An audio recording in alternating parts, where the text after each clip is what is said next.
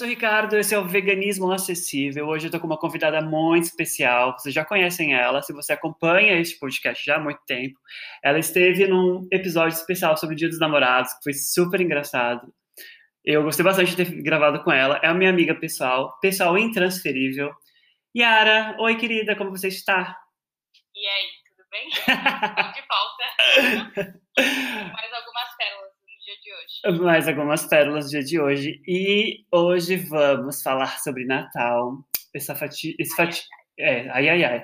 Essa data fatídica que, para nós que estamos, assim, sozinhos, entre aspas, né? A gente não tá com a nossa família brasileira, é, mas se você é privilegiado e estar tá com seu avô, sua avó, seu tio, sua tia, assim, na mesma casa, que assim eu espero, de quarentena, que você esteja de quarentena, que você não vá na casa de ninguém passar o vírus para outra pessoa, você é um privilegiado, e você provavelmente vai ouvir algumas piadinhas, né, umas piadinhas muito sem graça, porque assim, a Yara sabe muito bem que a gente escuta várias piadinhas durante o ano inteiro. Ou se escuta. Ou se escuta, né, amiga? E durante o Natal elas se potencializam, né? Assim, as pessoas parece que o tio do pavê para comer, né, ele, né, ele dá, ele bebe um pouco mais de cerveja e ele adora fazer aquelas piadinhas bestas que a gente sabe muito bem. E a gente queria falar sobre isso, sobre o Natal, sobre as reflexões de Natal e como você, meu amigo vegano, minha amiga vegana, pode sair vivo dessa sem precisar, enfim, causar grandes problemas durante a ceia. É engraçado, né, Rica? Porque a gente é sempre, depois que a gente, né, renova o nosso estilo de vida e, e segue com o veganismo, a gente, infelizmente, acaba tendo que lidar não somente com as piadas, mas com os defeitos das pessoas. E muita gente encontra maneiras de tentar interiorizar a nossa, nossa causa, né, pelos animais, é, simplesmente por, por maldade, né? E é como se a gente não tivesse local de fala, é como se a gente devesse, né, simplesmente se calar para o que a gente escuta, porque algum dia na nossa vida a gente, né, infelizmente se alimentava de animais e, ai, só porque você resolveu mudar, você tem que aceitar o que os outros têm a dizer sobre você. E isso é uma das coisas que a gente precisa sempre lembrar de nunca esquecer, né? Engraçado dizer assim mas a gente precisa sim lutar pelo nosso respeito dentro do nosso círculo familiar. E eu vejo muita gente, inclusive, que se queixa muito para mim, ah, que é difícil levar uma vida, um estilo de vida vegano dentro de uma família não vegana, porque a família, né, não apoia e tudo mais. Mas é isso, eu penso que a gente tem que sim lutar pelo nosso espaço de fala e que os nossos familiares, se eles nos amam, eles vão nos aceitar, independente das nossas escolhas, e todo mundo vai encontrar uma maneira legal de fazer tudo se encaixar, sabe? E nós, enquanto veganos, vamos fazer de tudo para sempre trazer uma forma de, aliás, né, trazer o veganismo para a mesa, sabe? Trazer uma, uma louça vegana, um prato legal vegano, tentar estimular os nossos familiares de alguma forma a experimentar algo diferente e sair da bolha. Sim. Concordo com você, acho que a gente tem mesmo que falar, a gente tem que lutar pelo nosso local, local de fala. E como, assim, a gente, eu e você, a gente não nasceu vegano, a gente não nasceu de uma família vegana, e eu até, sei lá, a, né, assim, até meus, sei lá, né, a velha que não sabe nem que idade tem mais. Até uma determinada idade, assim, tipo, eu sempre comia muita besteira, muito embutido, enfim. E assim, ninguém nasce vegano, a maioria das pessoas não nascem veganas, e muitas das pessoas, a maioria delas, não tem conhecimento sobre veganismo, eles nem sabem o que é veganismo, muito menos o que é a palavra veganismo, o que, que enfim, o significado, né? E eles não têm o conhecimento. Então, assim, a gente tem que também levar o que é o veganismo para a mesa, é como você mesmo disse, e muita gente não sabe, por exemplo, que a gente pode fazer um bolo sem leite, sem ovo, tem nada de origem animal. As pessoas, nossa, um bolo cresce sem ovo? Cresce, amiga. Ou se cresce, né? né? Então, a gente tem que levar no, o nosso veganismo para mesa, óbvio, mas a gente também tem que levar tudo na esportiva, principalmente no Natal. Porque, é, tipo assim, se você mora, se você não tem independência financeira de morar sozinho, ou se você não tem oportunidade ainda, você querendo ou não, você tem que ter o um respeito ali, né? Infelizmente você também tem que dar uma. Enfim, querendo ou não, você tem que baixar um pouquinho a bola, a cabeça, porque você depende ainda dos seus pais, muita gente depende dos seus pais, muita gente não tem independência na cozinha para fazer a própria comida. Então, assim, tem que ter conversa, tem que ter diálogo, tem que ter respeito. Paciência, né? Paciência entre as duas partes. Paciência. Uhum. Entre as duas partes. E, e, sempre buscar se informar, né? Buscar fontes seguras, assim, para ter embasamento, embasamento no que for falar na mesa, né? Porque a gente às vezes acaba ouvindo piadas sem graça até de quem a gente mais ama, de mãe, de irmão, e tem que aprender a lidar, nunca devolver com a mesma faca ódio, sabe? Didaticamente explicar para essas pessoas os motivos pelos quais você se tornou vegano e, enfim, tentar realmente promover uma refeição livre de crueldade animal, de forma educativa e, de alguma forma, mesmo que talvez o familiar ali não se comova na hora, com certeza você vai estar tá plantando uma semente na cabeça da pessoa, sabe? Uhum. Isso é que importa. A gente nunca esquecer de levar nossa mensagem, né? De alguma forma. De alguma forma. E preparar um prato gostoso vegano, né? Pra levar. Nossa, lasanha que diga, né, Rica, no passado. Esse ano eu fiz de novo, nossa, minhas roommates amaram. Ai, que saudade da lasanha. Sedenta, fiquei. Mas, ó.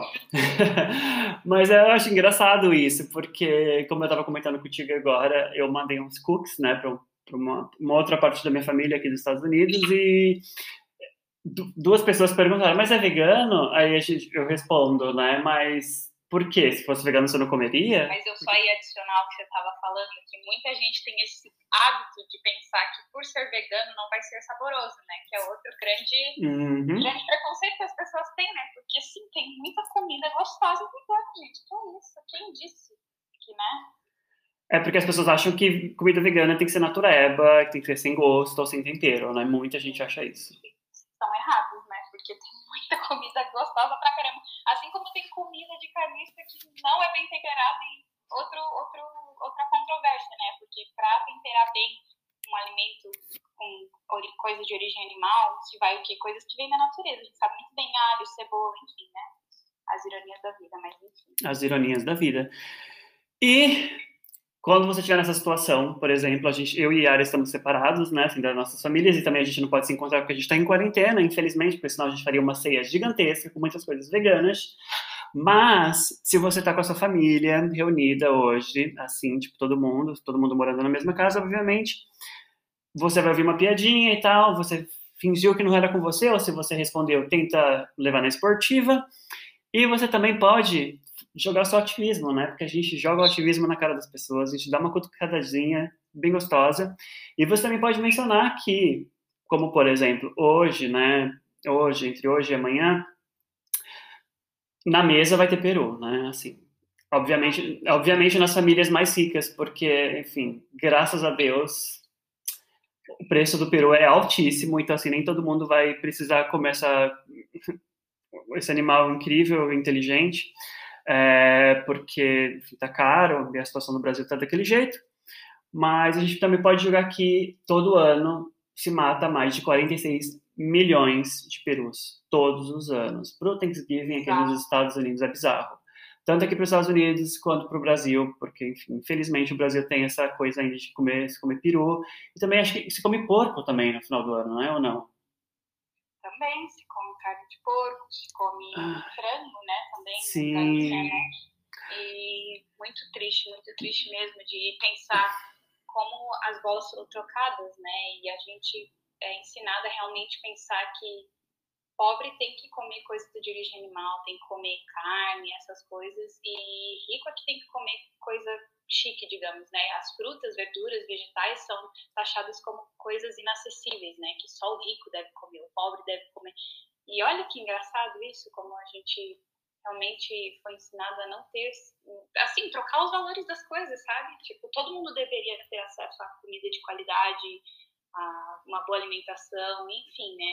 Sim, orgânica, de preferência, uhum. né? Que assim, comida orgânica, comida orgânica é uma das coisas mais caras no Brasil, infelizmente. É uma terra riquíssima, uma terra riquíssima que dá tudo, tudo que se planta dá. E as pessoas têm que consumir coisas cancerígenas porque o governo aprova, sabe? É umas coisas bem. Acho que nesse ano o Brasil, o governo Bolsonaro foi um dos governos que aprovou uma grande quantidade de agrotóxicos. Uhum.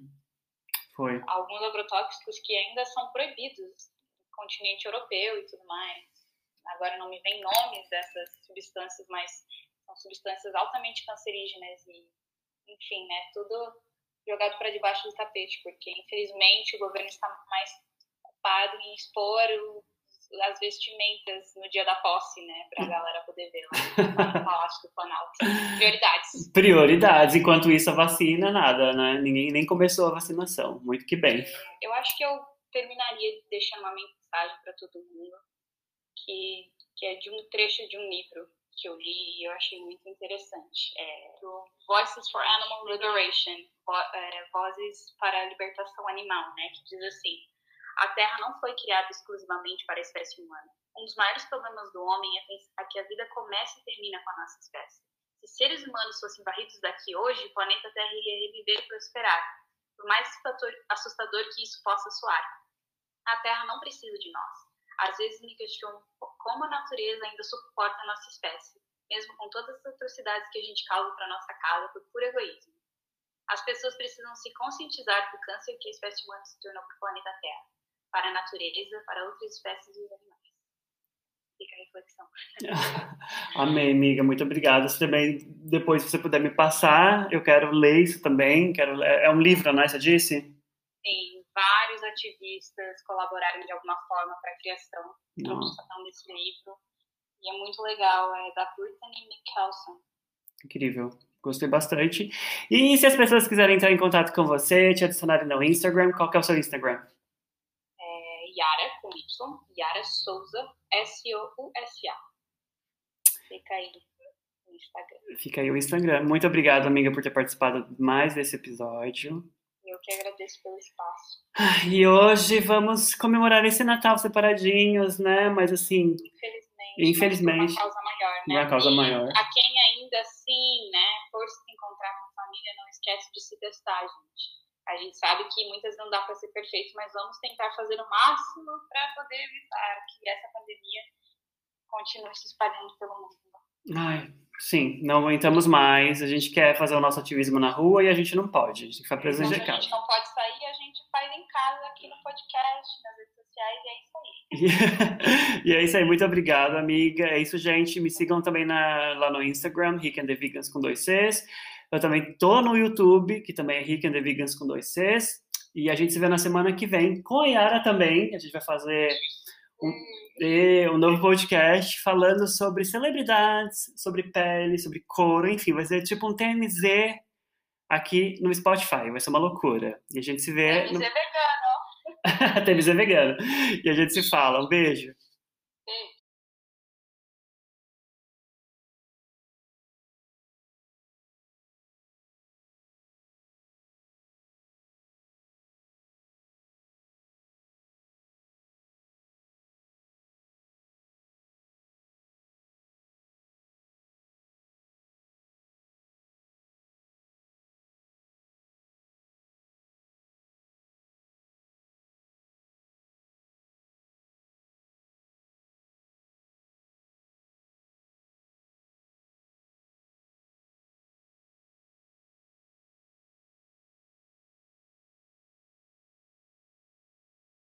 Dar e as pessoas têm que consumir coisas cancerígenas porque o governo aprova, sabe? Umas coisas bem.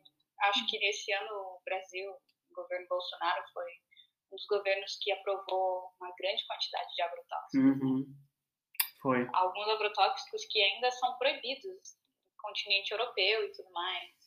Agora não me vem nomes dessas substâncias, mas são substâncias altamente cancerígenas e, enfim, né? Tudo jogado para debaixo do tapete, porque infelizmente o governo está mais ocupado em expor as vestimentas no dia da posse, né, para a galera poder ver lá no Palácio do Planalto.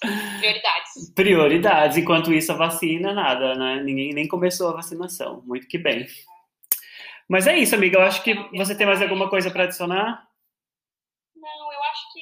Não, na realidade eu tenho sim. Corta essa parte que eu falei. Tá. É, eu acho que eu terminaria deixando uma mensagem para todo mundo, que, que é de um trecho de um livro que eu li e eu achei muito interessante. É do Voices for Animal Liberation, Liberation é, Vozes para a Libertação Animal, né, que diz assim: a Terra não foi criada exclusivamente para a espécie humana. Um dos maiores problemas do homem é que a vida começa e termina com a nossa espécie. Se seres humanos fossem varridos daqui hoje, o planeta Terra iria reviver e prosperar, por mais assustador que isso possa soar. A Terra não precisa de nós. Às vezes me questiono como a natureza ainda suporta a nossa espécie, mesmo com todas as atrocidades que a gente causa para nossa casa por puro egoísmo. As pessoas precisam se conscientizar do câncer que a espécie humana se tornou para o planeta Terra, para a natureza, para outras espécies e animais.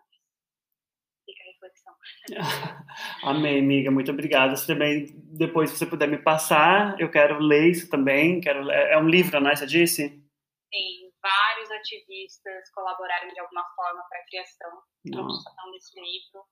E é muito legal, é da Brittany Mickelson. Incrível. Gostei bastante. E se as pessoas quiserem entrar em contato com você, te adicionarem no Instagram, qual que é o seu Instagram? Yara, com Y, Yara Souza, S-O-U-S-A. Fica aí o Instagram. Fica aí o Instagram. Muito obrigado, amiga, por ter participado mais desse episódio. Eu que agradeço pelo espaço. E hoje vamos comemorar esse Natal separadinhos, né? Mas assim. Infelizmente. Infelizmente. Uma causa maior, né? Uma causa e maior. A quem ainda assim, né, for se encontrar com a família, não esquece de se testar, gente. A gente sabe que muitas não dá para ser perfeito, mas vamos tentar fazer o máximo para poder evitar que essa pandemia continue se espalhando pelo mundo. Ai, sim, não aguentamos mais. A gente quer fazer o nosso ativismo na rua e a gente não pode. A gente fica preso dentro de casa. E é isso, Quando gente. a gente não pode sair, a gente faz em casa, aqui no podcast, nas redes sociais, e é isso aí. e é isso aí, muito obrigado, amiga. É isso, gente. Me sigam também na- lá no Instagram, Rick and the Vegans com dois Cs. Eu também tô no YouTube, que também é Rick and the Vegans com dois Cs. E a gente se vê na semana que vem com a Yara também. A gente vai fazer um, um novo podcast falando sobre celebridades, sobre pele, sobre couro, enfim, vai ser tipo um TMZ aqui no Spotify. Vai ser uma loucura. E a gente se vê. TMZ vegano, ó. no... TMZ vegano. E a gente se fala. Um beijo.